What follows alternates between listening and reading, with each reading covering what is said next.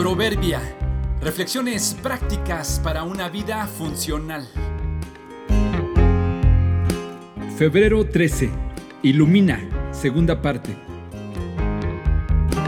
Las buenas intenciones, los recursos guardados, las buenas ideas, las propuestas geniales sirven lo mismo que para nada si no se ponen en práctica. Eso de menos quejas, más propuestas y mucho más acciones va más allá de la idea de algún filósofo. Es más que iniciativas de ciudadanos hacendosos. Esta idea de poner en acción lo que pensamos es en realidad un mandato de Jesús.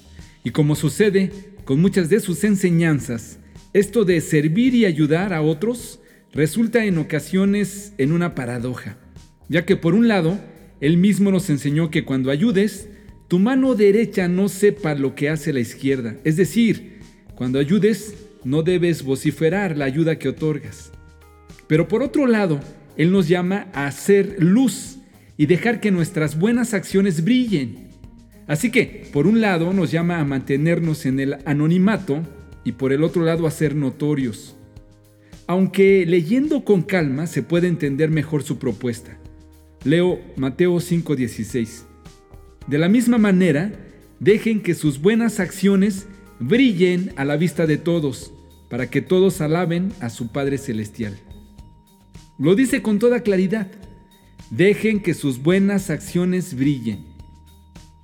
Al parecer, lo que está diciendo es que las acciones sean notorias, que lo que hacemos tenga un efecto, que lo que pensamos y decimos se vuelva una realidad benéfica para los que nos rodean, que tus buenas intenciones se conviertan en buenas acciones que no pongas tu vela, tu lámpara, tu luz debajo de una canasta donde no sirve de nada. Que no tengas buenas ideas, recursos, propuestas guardadas, porque al igual que una lámpara encendida y escondida, sirve para nada.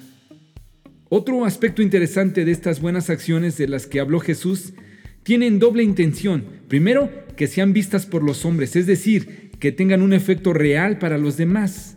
Nadie es bendecido solo con buenos deseos y buenos pensamientos. Segundo, que cuando los demás se beneficien de esa luz, de esa buena acción, como resultado, alaben a su Padre Celestial.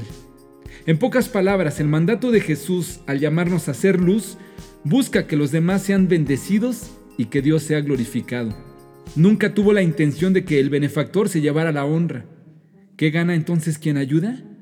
Parece que Jesús tiene la intención de señalar que la luz genuina, que el ayudador honesto, encuentra en estas dos cosas su realización, que Dios sea glorificado y que los demás sean beneficiados.